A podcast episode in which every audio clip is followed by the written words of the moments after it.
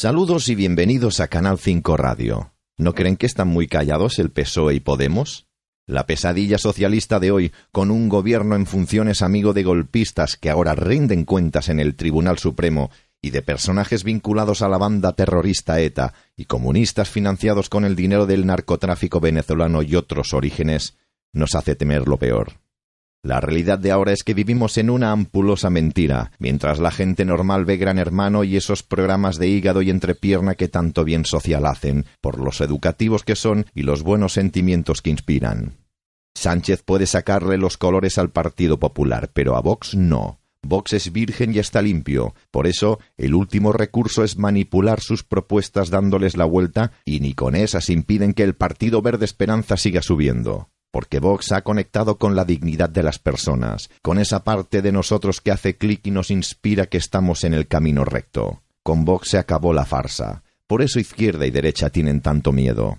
Todo parece indicar que se estaría preparando un fraude electoral, de un presidente fraude, con tesis fraude, que falsificó un comunicado de Moncloa, que utiliza las instituciones según le interesa, que no tiene vergüenza, que miente más que habla y que es un psicópata de libro, así que intentar un fraude electoral no parece muy descabellado. Según hemos podido saber, hace semanas llegó el chivatazo desde la Moncloa en el cual se dice que se prepara algo gordo, pero ignoramos por dónde irán los tiros. Hace unos días el enigma quedó medio resuelto con la aparición del enigmático texto del sistema antijaqueo. Se trata de una orden ministerial que sustituye a la de 2013 para reforzar la seguridad de los procesos electorales, evitando la difusión de noticias falsas o casos de espionaje, en vista de que ha habido supuesta manipulación electoral en otras partes del mundo. Para ello se ha creado un subcomité de seguridad de la información para la difusión de resultados provisionales en procesos electorales. Veamos cómo era hasta ahora este proceso. Se cerraban los colegios electorales una hora después en Canarias y empezaba el escrutinio, cuyos resultados iban apareciendo en una web y los medios iban informando de manera casi simultánea tantos caños este, tantos el otro, ahora sube este, ahora baja el otro, se hunde el de más allá, así hasta el final.